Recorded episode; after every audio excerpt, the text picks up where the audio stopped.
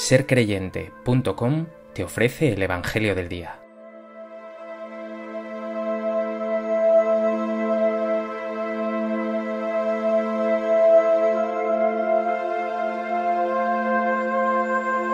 Del Evangelio de Lucas.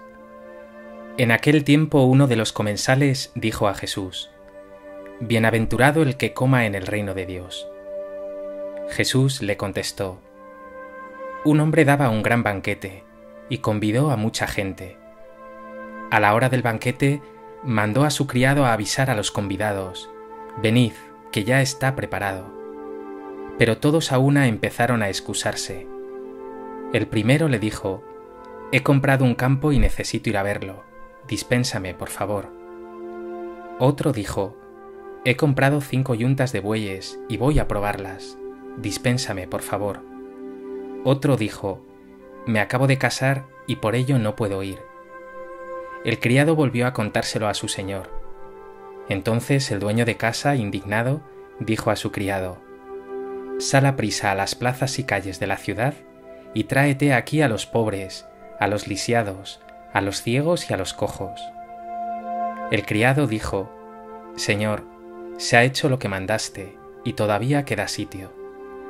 Entonces el Señor dijo al criado, Sal por los caminos y senderos, e insísteles hasta que entren y se llene mi casa, y os digo que ninguno de aquellos convidados probará mi banquete.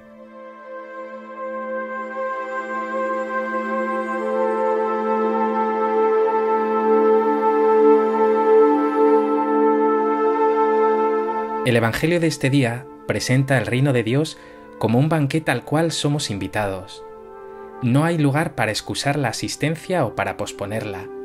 Todo está listo para que te sientes al banquete y te dejes servir por Dios. Solo espera que lleno de alegría le digas que sí. ¿Aceptas participar en el banquete del reino?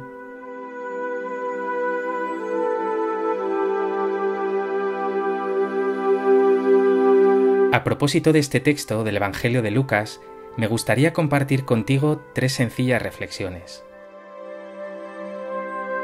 En primer lugar, las palabras de un comensal sirven a Jesús para presentar el reino como un banquete. Los teólogos escolásticos decían que el reino sería una visión beatífica, es decir, un mirar extasiados a Dios por los siglos de los siglos. Jesús, sin embargo, nos presenta el reino con una imagen más cercana y concreta, un banquete al cual somos todos invitados. Así es el amor de Dios, lo decíamos ayer, gratuito, incondicional y universal.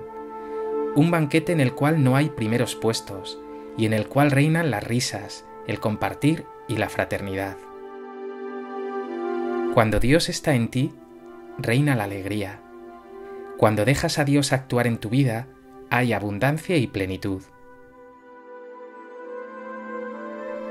¿La acción de Dios en tu vida te hace sentir más pleno?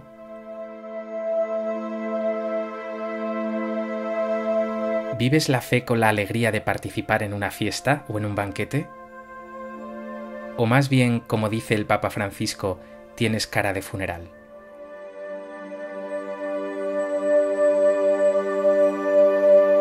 En segundo lugar, la referencia al banquete tiene sabor eucarístico. El texto está aludiendo veladamente al banquete de la Eucaristía, que quiere anticipar ese banquete definitivo que tendrá lugar en el reino de los cielos. En la Eucaristía, en la misa, somos alimentados por Jesús con su propio cuerpo, que es fuente de vida abundante. Piensa un momento, ¿es para ti la Eucaristía lugar y fuente de alegría? ¿Son nuestras misas encuentro con el hermano, lugar de fraternidad y de compartir, al cual somos todos invitados? ¿O vas más bien a misa como un convidado de piedra y acaba siendo lugar donde reina el aburrimiento y la pasividad?